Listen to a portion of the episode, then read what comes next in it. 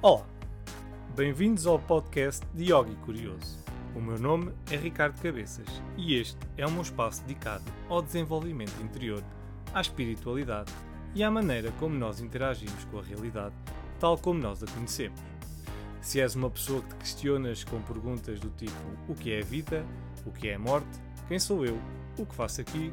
Então convido-te a ficares por aí e a embarcares nesta viagem comigo, na esperança de podermos alcançar a resposta para estas e outras questões.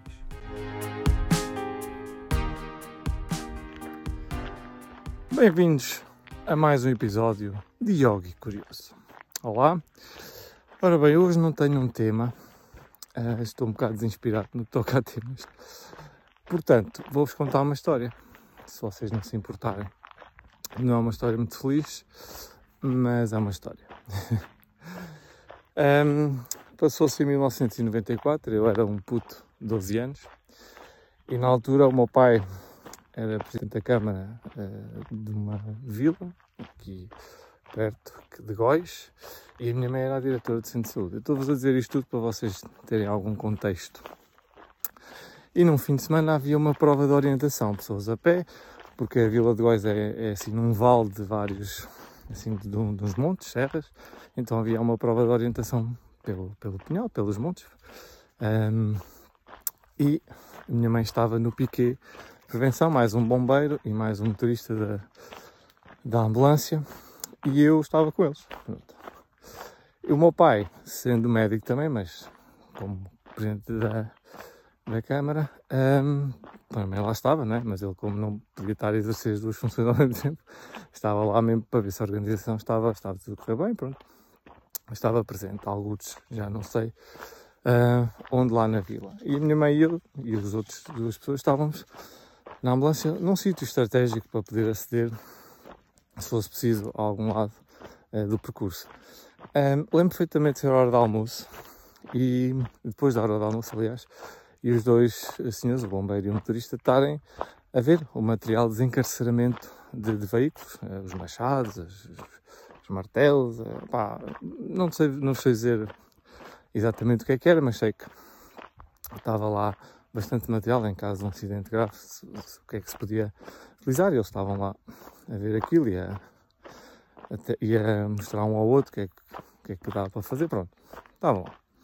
Entretanto, nós ouvimos no, na rádio que era preciso ir buscar uma pessoa, já não me lembro bem, mas acho que era uma, uma senhora que tinha torcido ou partido um pé, na altura também já não me recordo, e estava no fundo de um vale, ao pé do rio Ceira, e era preciso ir lá buscá-la da ambulância porque ela não conseguia uh, deslocar-se. Entretanto, nós deslocamos uh, para ir ter com ela, só que ao chegarmos ao, ao caminho que nos ia levar lá, aquilo era um caminho muito íngreme e, e, era perigoso porque era muito estreito e provavelmente a ambulância não conseguia ir e teria que ser um jeep.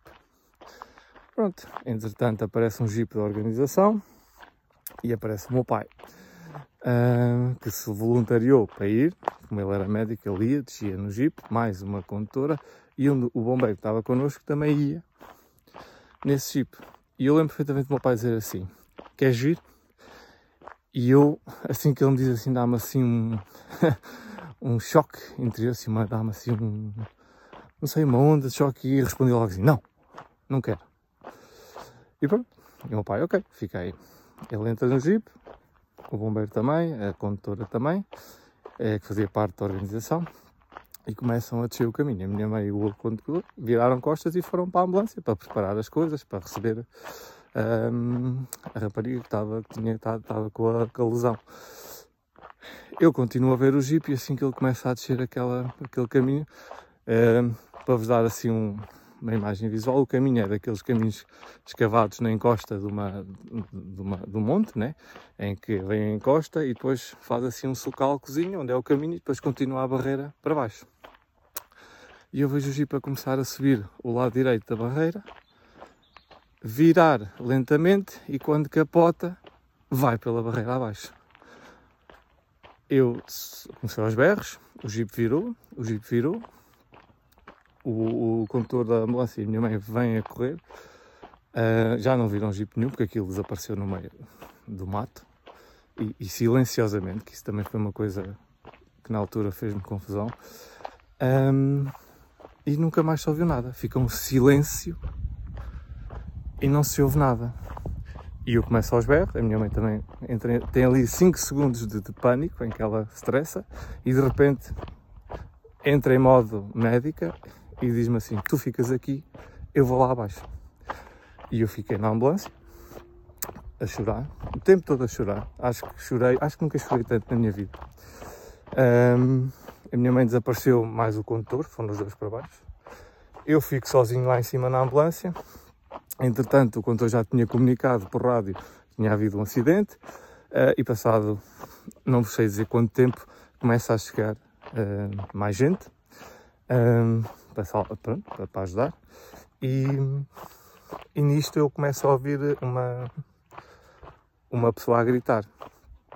Uh, e quando eu ouço alguém a gritar, era a condutora que tinha sido cuspida do jeep, um, pai, na primeira cambalhota, pronto, na primeira volta que o jeep dá, quando foi pela barreira abaixo. E eu chego a um senhor e disse: Olha, alguém está aqui tem estado aos berros.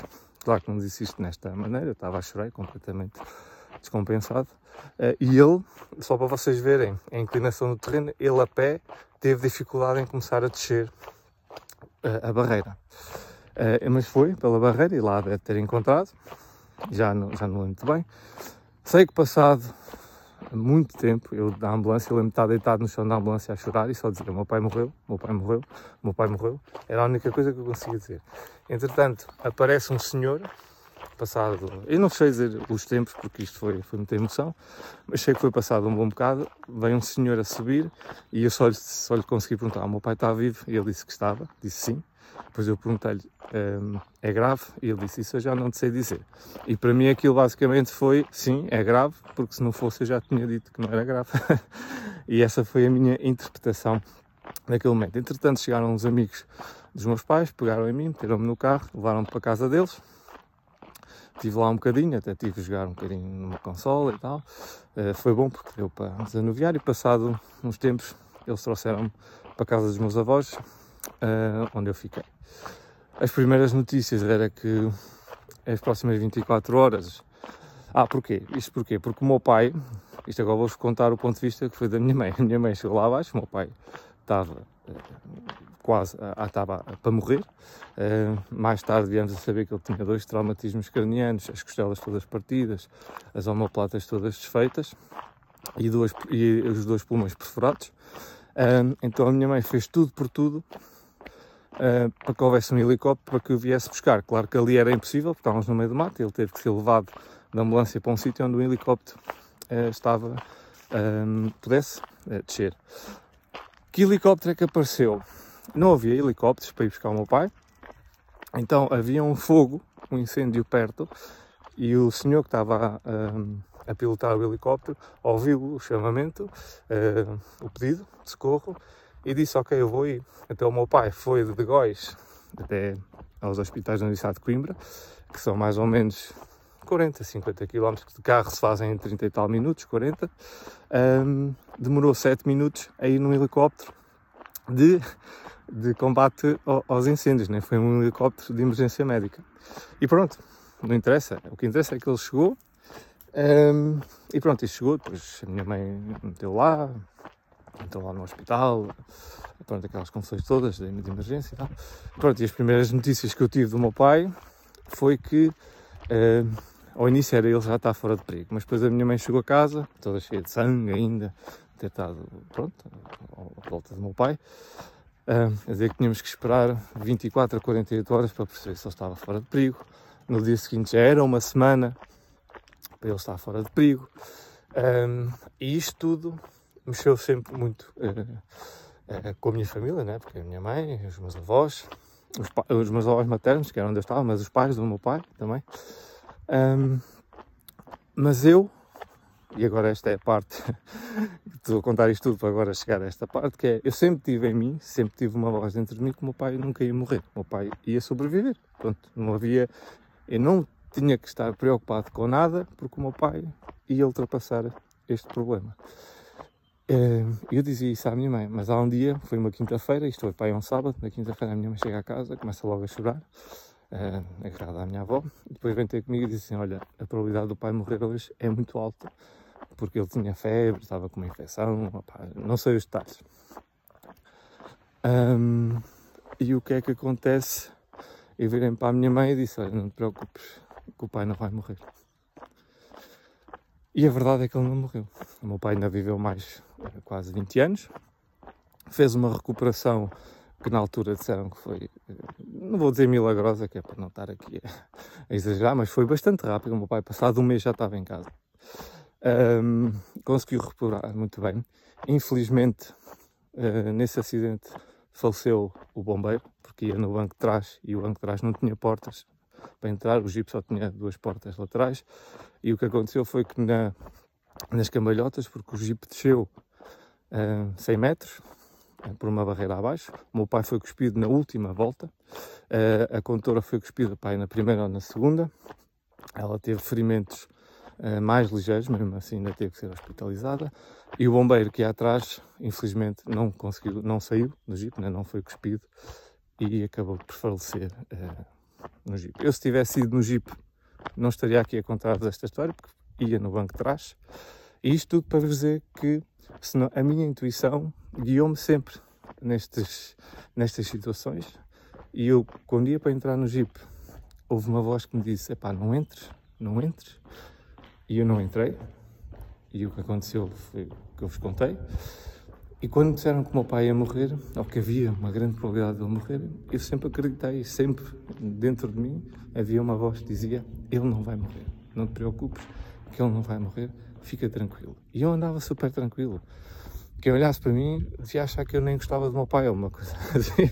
Estão a perceber? Porque eu não estava preocupado. Lembro perfeitamente de não estar nada preocupado. Pronto, estava preocupado porque o meu pai estava a sofrer uh, e que estava no hospital e pronto, tinha saudades dele. Isso sim, mas aquela preocupação do aí ele vai morrer, eu lembro perfeitamente que não tinha essa preocupação porque sabia que ia tudo ficar bem no fim. E ficou. Um, e pronto, esta é a minha história. Não é um meu podcast normal, mas é foi que eu decidi contar-vos. Por isso, malta, nunca, nunca deixem de ouvir a vossa intuição, porque ela tem sempre razão. Um abraço. Chegamos ao fim deste episódio. Obrigado por terem ouvido e espero que tenham gostado. Não se esqueçam, subscrevam, façam like nas redes sociais e já sabem, mantenham-se curiosos. Obrigado e até breve.